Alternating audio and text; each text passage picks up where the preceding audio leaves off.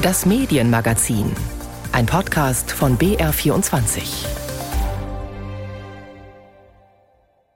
Herzlich willkommen zum BR24 Medienmagazin. Heute mit Linus Lühring und diesen Themen.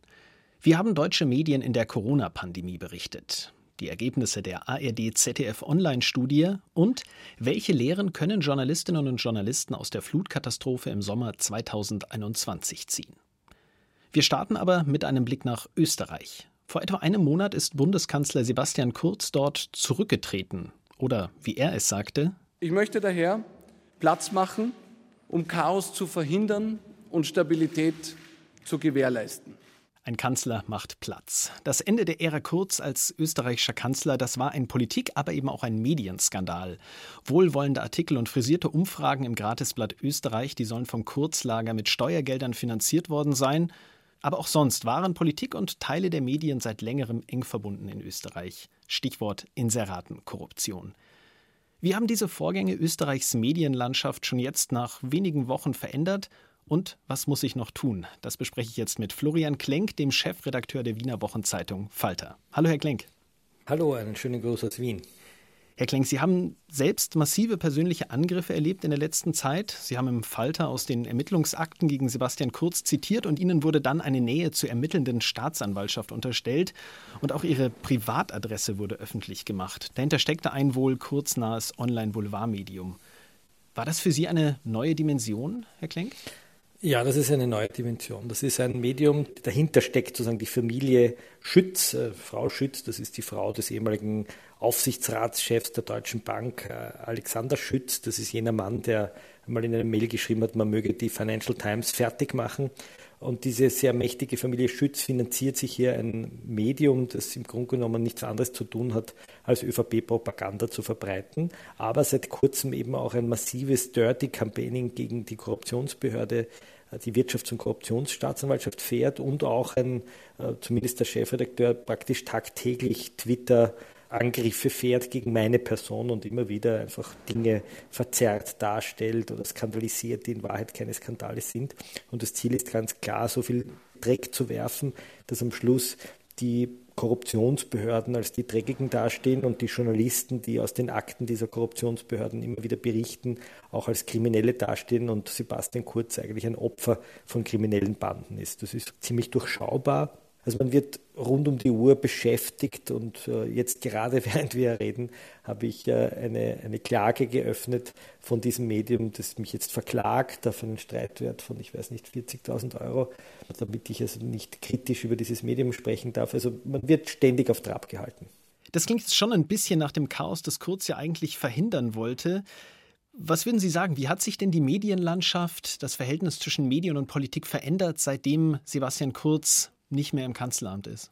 Also Sebastian Kurz hat nicht nur selbst das Kanzleramt verlassen, sondern auch seine Medienstrategen, seine Sprecher, all die Leute, die die sogenannte Message Control gelebt haben, sind weg.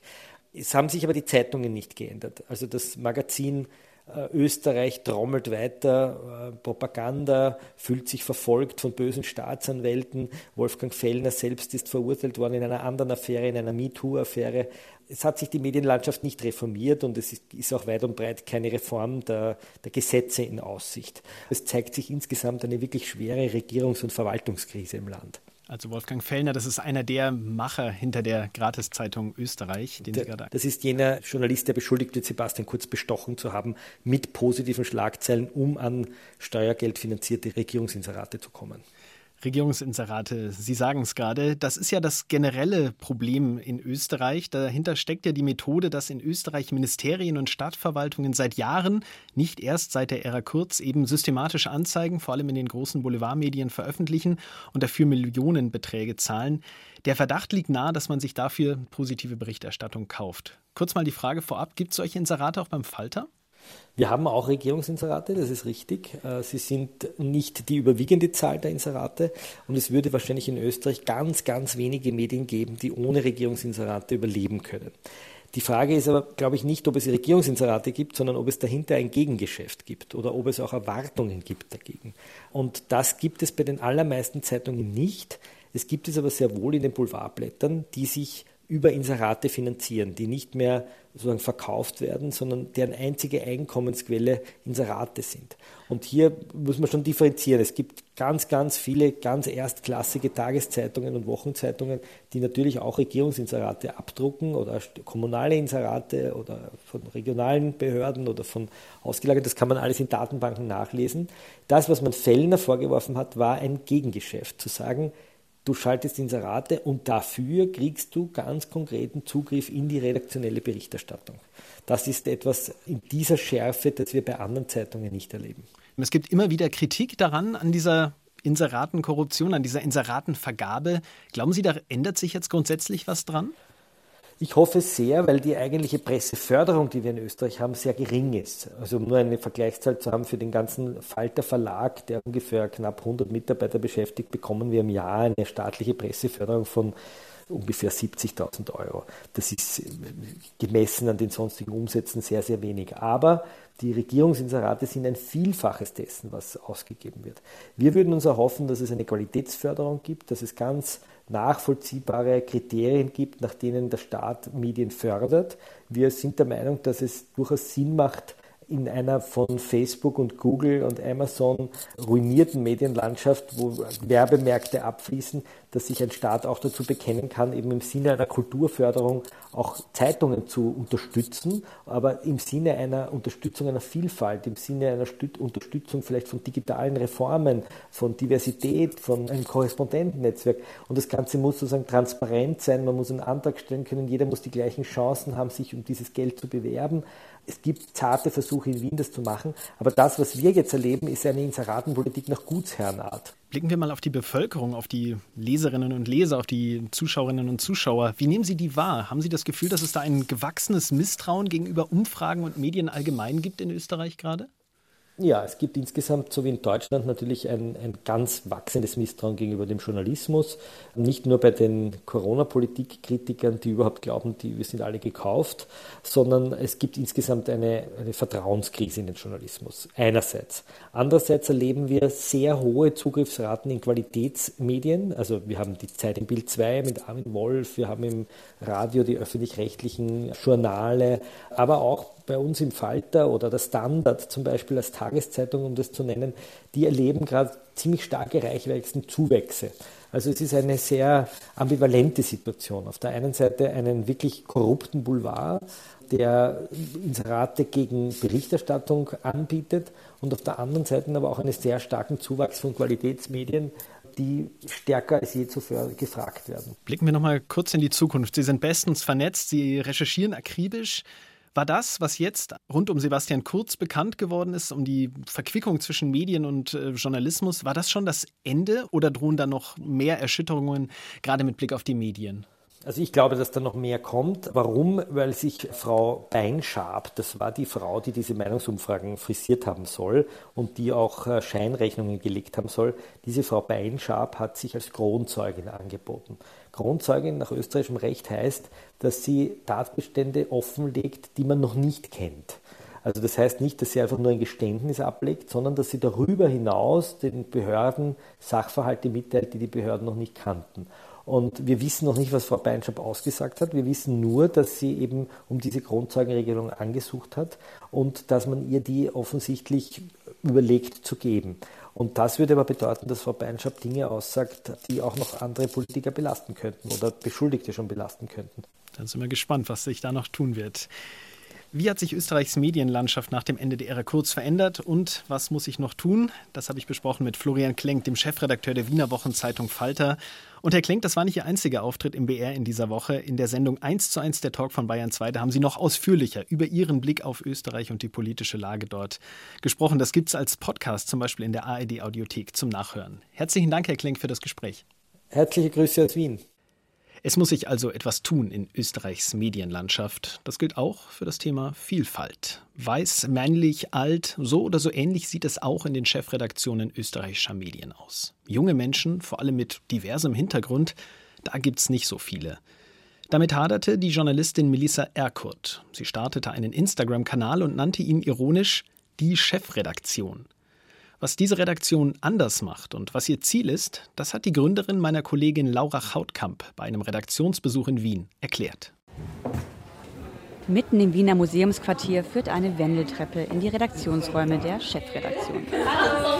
Das Team rund um Gründerin Melissa Erkurt trifft sich seit der Gründung Anfang des Jahres endlich persönlich und nicht auf Zoom. Ich glaube, es sprudeln ganz viele Ideen. Ich glaube, wir werden durcheinander reden. Ähm, also ich bin aufgeregt, ich freue mich, was für Ideen kommen und wie wir auch gegenseitig die Ideen irgendwie zu konkreten Geschichten stilisieren. Melissa Erkurt ist 30 Jahre alt und in Österreichs Medienbranche bekannt. Gebürtig aus Sarajevo floh ihre Mutter mit ihr vor dem Bosnienkrieg nach Wien. Dort wuchs Melissa auf und begann ihre journalistische Karriere beim Migrantinnenmagazin Biber. Nach mehreren Auszeichnungen für ihre Reportagen meldete sich der ORF bei ihr und bot ihr eine Stelle in der Redaktion Report an. Die Arbeit beim ORF unterschied sich aber stark von ihrer Arbeit beim Biber. Mit den Kolleginnen war es manchmal schwierig, ihnen zu sagen, wieso ich gewisse Interviewpartnerinnen schon möchte. Das war dann oft, die sind voreingenommen. Wieso? Weil sie Migrationshintergrund haben. Das ist kein politisches Statement, ein Migrationshintergrund, das ist unsere Existenz.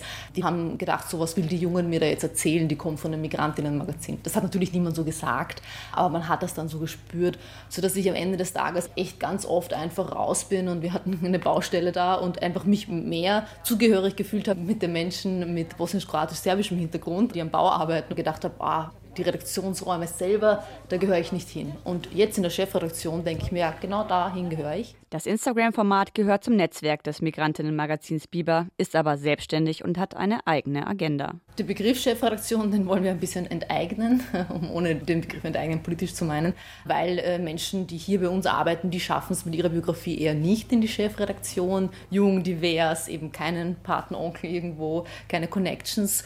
Und wir wollen Journalismus für Menschen ab 14 machen. Das ist eine Gruppe, die schwer erreicht wird.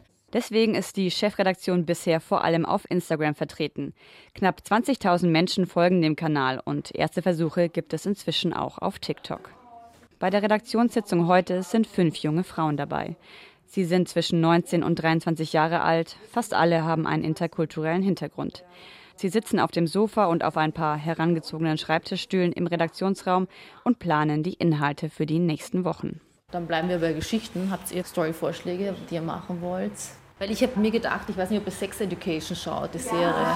Ja, ich auch. Und äh, ich habe mir gedacht, so, wie schaut es eigentlich in Österreich aus mit dem Sexualunterricht? Wie junge Menschen sich gerne einen Sexualunterricht vorstellen? Ich weiß, dass meine Cousinen, meine Cousins aus dem Iran zum Beispiel ganz andere Probleme haben als ich, dass sie anders darüber denken, sich anders fühlen. Auch die, die hier in Wien leben, durch die Erziehung und durch die Familie Dinge mitbekommen. Und die Schule sollte dann ein Ort sein, wo man sich freier fühlt. Wenn man so schaut, wie schaut denn diese Aufklärung aus? Also behandelt es auch so nicht westliche Themen wie Beschneidung zum Beispiel. Also wird da auch vor allem in Wien, wo so viele Kinder, Schüler in einem Migrationshintergrund haben, redet man dann darüber.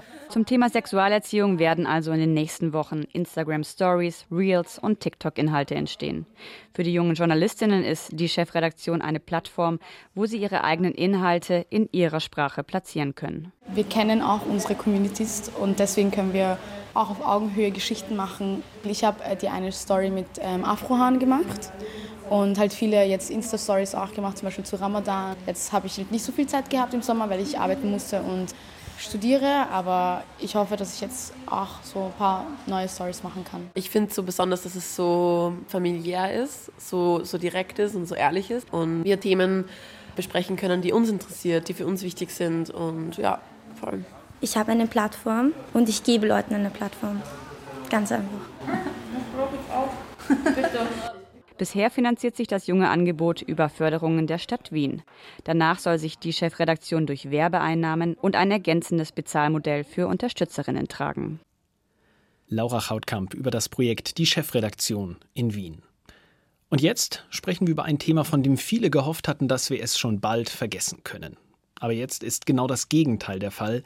Die Corona-Pandemie hat uns wieder voll im Griff. Die Fallzahlen steigen. Und da wird auch die Frage wieder öfter gestellt, wie deutsche Medien über die Pandemie und die Maßnahmen dagegen berichten. Die Kritik war immer wieder groß, zu unkritisch, zu regierungsnah sei die Berichterstattung. Wie aber sind diese Vorwürfe einzuschätzen? In dieser Woche, da sind zwei Untersuchungen veröffentlicht worden, die sich genau diese Frage gestellt haben. Die gemeinnützige Rudolf Augstein Stiftung hatte sie in Auftrag gegeben und Michael Mayer fasst die Ergebnisse zusammen. Raffaela von Bredow, Wissenschaftsjournalistin beim Spiegel, hat am Beginn der Corona-Pandemie eine Beobachtung gemacht. Quasi über Nacht seien Millionen Leser und Leserinnen, Zuschauer und Zuhörer zu Pandemie-Experten geworden, mit entsprechenden Begriffen hantierend wie Herdenimmunität, Inzidenz oder Viruslast. Viele glaubten gar bessere Erkenntnisse zu haben als Medien, Medizin oder die Politik. Ich als Wissenschaftsjournalistin habe den absoluten Auftrag aufzuklären, also der Mittler zu sein zwischen den Wissenschaftlern in dem Fall und dem Publikum, was gerade am Anfang überhaupt keine Ahnung hatte, was das für ein Virus ist, was das mit uns macht. Gerade in der ersten Welle im Frühjahr 2020 kritisierten Leser und Medienbeobachter, dass eine gewisse Gleichförmigkeit der Berichterstattung von FAZ bis Taz zu spüren war. Aber stimmt das? Wie haben die Medien genau berichtet angesichts der Virusinfektionswellen? Das haben sich Wissenschaftler der Uni Mainz und der Ludwig-Maximilians-Universität München angeschaut. Sie analysierten rund 5000 Online-Beiträge zum Thema Corona in großen deutschen Nachrichtenportalen und bei ARD, ZDF und RTL. Ihr Ergebnis? Die meisten Berichte waren sachlich, gerade am Anfang überwiegend den Maßnahmen zustimmend. Allerdings wurde auch die mangelnde Verständlichkeit und Übersichtlichkeit der Regelungen thematisiert. Im Sommer letzten Jahres wurde die Kritik dann stärker. Medien zogen das Handeln der Politik in Zweifel. Und das passiert in etwa gleichem Umfang von beiden Seiten, denen, die die Maßnahmen für zu weitreichend und denen, die sie für nicht weitreichend genug hielten. Besonders deutlich wurde das bei der Bild-Zeitung, die unter anderem kampagnenartig gegen manche Politiker oder den Virologen Christian Drosten anschrieb. Carsten Reinemann, Medienwissenschaftler an der LMU München, meint, dass es durchaus Situationen geben könne, in denen der Journalismus Maßnahmen der Regierung einhellig begrüße, Stichwort Klimawandel. Relevant ist laut Reinemann, dass hinterfragt wird, wie stichhaltig die Argumente sind. Man muss sich ja die Frage stellen, was ist eigentlich ausschlaggebend dafür, dass ich jemanden in der Berichterstattung vorkommen lasse, dass ich eine bestimmte Ansicht, eine bestimmte Meinung in der Berichterstattung vorkommen lasse. Und wenn ich zu dem Urteil komme, das ist das, was Stand der Wissenschaft und Konsens ist, wobei die Feststellung des Konsenses glaube ich, im Laufe der Pandemie wahrscheinlich relativ schwierig war.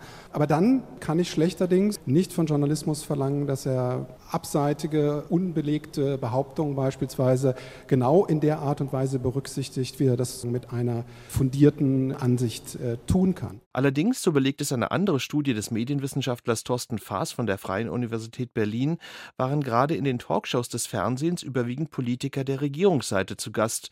Vor allem Karl Lauterbach, der zwar in der SPD ist, aber selbst kein Regierungsamt bekleidet.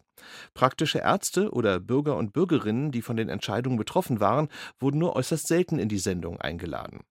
Das führte, so Faas, zu einer gewissen Schlagseite in der Debatte. Ein Defizit gibt es auch bei den Themen, die im Zusammenhang mit der Pandemie behandelt wurden, stellen die Wissenschaftler fest. So standen vor allem Fragen der wirtschaftlichen Folgen und der Gesundheit im Mittelpunkt.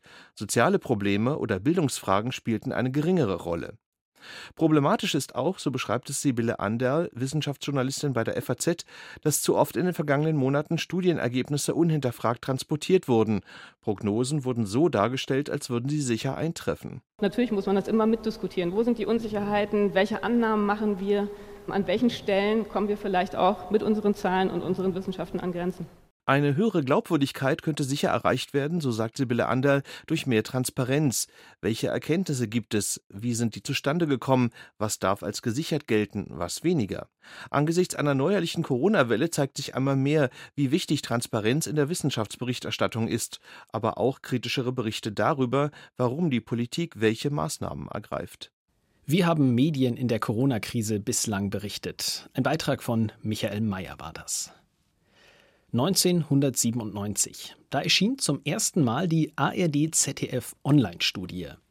Ein Ergebnis: Gerade mal 6,5 Prozent der Menschen in Deutschland nutzten damals das Internet. 6,5 Prozent.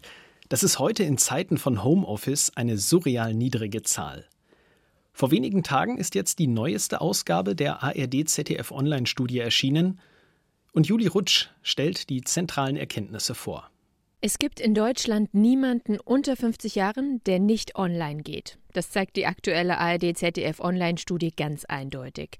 Sie nutzen das Internet zu 100 Prozent. Und auch bei den Älteren gibt es einen großen Zuwachs, sagt Wolfgang Koch, Medienforscher beim Hessischen Rundfunk und Projektleiter der ARD-ZDF-Online-Studie. Aber tatsächlich ist es eher dann so, sagen wir, Basis-Internetdienste, die ältere Leute nutzen Messenger auch, äh, E-Mails, Googlen und so weiter. Aber die mediale Internetnutzung, das ist für ältere Menschen noch nicht so das große Thema. Keine Radio-Livestreams, keine Mediatheksnutzung, keine Streamingdienste.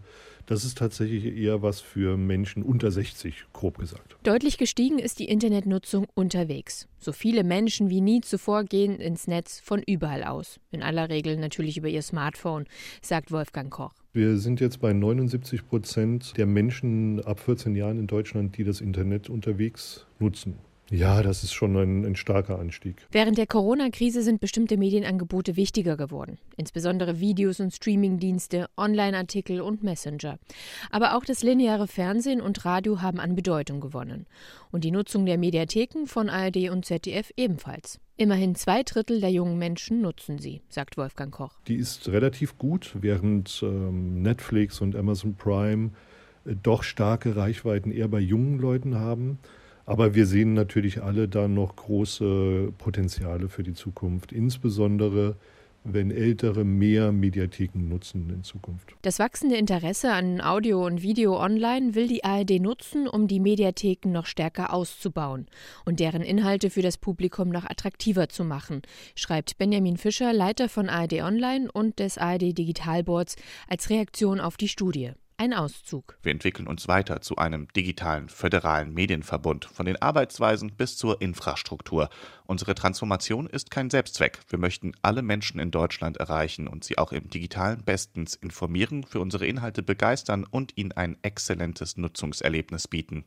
Die Online-Studie zeigt auch, die Zeit, die Menschen täglich mit Medien im Internet verbringen, steigt zunehmend. Im Schnitt auf über zwei Stunden am Tag. Bei den Jungen sind es sogar viereinhalb Stunden. Zusätzlich spielen auch die Social-Media-Plattformen eine entscheidende Rolle. Instagram bedroht zunehmend Facebook, sagt Koch. Je jünger, desto mehr nutzen die Menschen Instagram. Aber trotzdem ist Facebook nicht ganz bedeutungslos geworden, sondern hat immer noch hohe Reichweiten. Eigentlich liegen beide gleich auf. Plus hat Instagram eine stärkere Dynamik zurzeit. Und WhatsApp bleibt unter den Messenger-Diensten deutliche Nummer eins. Die anderen Dienste schaffen es nicht, den großen Abstand aufzuholen. Blickt man auf die letzten 25 Jahre der ARD-ZDF-Online-Studie, zeigt sich, das Internet hat einen Medienwandel erzwungen. Während 1997 nur 4 Millionen Menschen in Deutschland online gingen, sind es heute mittlerweile 67 Millionen. Juli Rutsch über die neue ARD-ZDF-Online-Studie. Lineares Radio, das wird online immer stärker genutzt. Das war ein Ergebnis der Untersuchung, wir haben es gerade gehört. Das hat sicher auch mit der Corona-Situation zu tun. Aber Mitte Juli 2021, da gab es noch ein anderes Ereignis, bei dem das klassische Radio sehr gefragt war, nämlich bei der Flutkatastrophe im Westen Deutschlands. Auch in Wuppertal war damals die Lage dramatisch. Der private Lokalsender Radio Wuppertal entschied sich, die Nacht durchzusenden, um die Menschen zu informieren. Für diese Leistung wurde die Redaktion später mit dem Deutschen Radiopreis ausgezeichnet. Und während der Münchner Medientage hat mein Kollege Jasper Ruppert mit dem Chefredakteur von Radio Wuppertal, Georg Rose, darüber gesprochen, welche Lehren er aus diesem Ereignis zieht. Jasper Ruppert hat Georg Rose als erstes gefragt, wie er den Abend vom 14. Juli erlebt hat. Ja, es hat den ganzen Tag wie überall sehr, sehr stark geregnet. Aber wir bekamen um 19.10 Uhr nochmal eine offizielle Pressemitteilung vom Wupperverband, der für den Wupperpegel und die äh, Wuppertalsperren verantwortlich ist, die geschrieben haben, es besteht überhaupt keine Gefahr. Und daraufhin haben wir dann auch den Laden zugemacht und umgeschaltet auf unser Mantelprogramm, das nachts eben bei uns läuft. Und um äh, 20.35 Uhr, ungefähr eine Stunde später, habe ich dann einen mehr oder weniger privaten Anruf von jemandem aus dem Presseamt im, im Rathaus bekommen, der gesagt hat, guck mal hin, es wird jetzt doch wahrscheinlich alles ein bisschen schlimmer werden. Und ich habe dann sofort die ganze Truppe zusammengetrommelt und wir haben um 21 Uhr eine Sondersendung gestartet. Erst mit dem Ziel, das vielleicht so zwei Stunden zu machen, die Menschen zu informieren, was denn da jetzt so passiert. Und dann haben wir aber sehr schnell gesehen, dass das sehr viel schlimmer werden würde, als alle jemals gedacht haben. Es kam dann eine Flut, die es seit 300 Jahren in der Form nicht mehr gegeben hat. Und äh, wir sind dann eben die ganze Nacht drauf geblieben und haben die Menschen gewarnt und informiert und Ratschläge gegeben, was zu tun ist, haben Interviews geführt mit den Leuten, die sich auskennen bei der Feuerwehr, beim Krisenstab, beim Wupperverband und so weiter. Was ich schwierig fand war, und das war ja nicht nur bei uns in Wuppertal der Fall, sondern auch in vielen anderen Regionen, dass eigentlich die Warnungen, die offiziellen Warnungen viel zu spät kamen. Sie erinnern sich, 21 Uhr haben wir die Sendung gestartet. Erst dreieinhalb Stunden danach gab es eine Alarmwarnung der Stufe 1. Und ich bin sehr froh, dass wir so schnell reagieren konnten und reagiert haben und eben dadurch vielleicht auch verhindert haben, dass in Wuppertal Schlimmeres passiert ist. Wir hatten keine Todesopfer bei uns in der Stadt. Sie haben die, die öffentlichen Warnungen angesprochen. Was gilt für uns Medienschaffende? Was, was können wir aus diesem Fall der Flut lernen? Also ich glaube erstmal sofort da sein und drüber nachdenken. Das tun wir im Moment sehr intensiv auch im Gespräch mit allen Behörden bei uns in der Region. Wie können wir die Warnketten verbessern? Wie können wir ganz klar definieren, wer wann wen auf welche Art und Weise informiert, damit wir sofort loslegen können. Und darüber hinaus ist es, glaube ich, wichtig, dass alle Radiosender nochmal schauen, wie sind wir aufgestellt technisch. Wie sieht die Notstromversorgung aus? Wie lange hält die Notstromversorgung durch? Muss man da was verbessern? In unserem Fall auf jeden Fall. Wir haben das Glück gehabt, wir konnten die Nacht durchsenden, aber irgendwann war Stromausfall bei uns im Stadtviertel. Dann ist unser kleiner Notstromakku angesprungen und danach sind noch zwei Stunden und dann ist fertig. Und dann hatten wir erstmal sieben Stunden Ausfall. Wir hatten das große Glück, dass wir Entwarnung geben konnten, bevor der Strom bei uns dann endgültig weg war. Also wir konnten durchsenden bis zu dem Zeitpunkt, wo die Gefahr für die Menschen einfach nicht mehr so groß war. Aber nichtsdestotrotz wäre es ja wichtig gewesen, an dem Tag einfach dann auch weiter da zu sein, weiter zu informieren, weiter zu bilanzieren. Und das ist aus meiner Sicht wichtig, dass wir da einfach durchsenden können und dass wir da schnell sind. Wenn ich nochmal auf den 14. Juli zurückkommen darf, auf den Abend. Sie haben diesen Anruf bekommen und Sie haben dann alle Ihre Mitarbeiter angeschrieben, gesagt, Leute, draußen geht gerade die Welt unter, ihr müsst jetzt arbeiten. Und alle waren dabei. Selbstverständlich für Sie? Ja. Wir haben unseren Job gemacht und alle waren dabei. Alle haben sofort gesagt, ja klar. Unser Frühteam, unser Morgenteam, die wohnen zum Glück ganz nah an der Redaktion. Die sind schnell rübergelaufen und äh, konnten also dann schon die Sendung starten, während wir im Hintergrund überlegt haben, wer geht wohin, wer kann von wo gefahrlos auch draußen noch reportieren. Ich habe von zu Hause aus gearbeitet, erstmal um alles in Gang zu bringen, wollte dann später in die Redaktion fahren. Und als ich losfahren wollte, ging das gar nicht mehr. Ich wäre mit dem Auto nicht mehr aus der Einfahrt gekommen, weil äh, einfach das Wasser schon so hoch stand. Und es war schon auch eine bisschen apokalyptische Situation. Während ich am Küchentisch Radio gemacht habe, konnte ich durchs Fenster das Wasser steigen sehen und meine Frau draußen mit den Nachbarn die Sanddecke gepackt haben.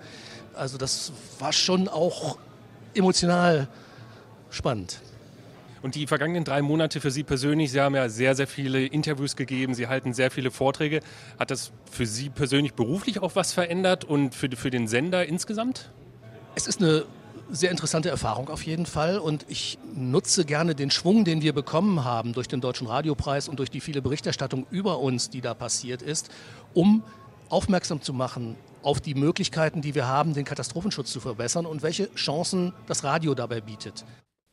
Jasper Ruppert hat mit Georg Rose von Radio Wuppertal gesprochen. Und damit geht das Medienmagazin für diese Woche zu Ende. Redaktion und Moderation dieser Sendung Linus Lühring.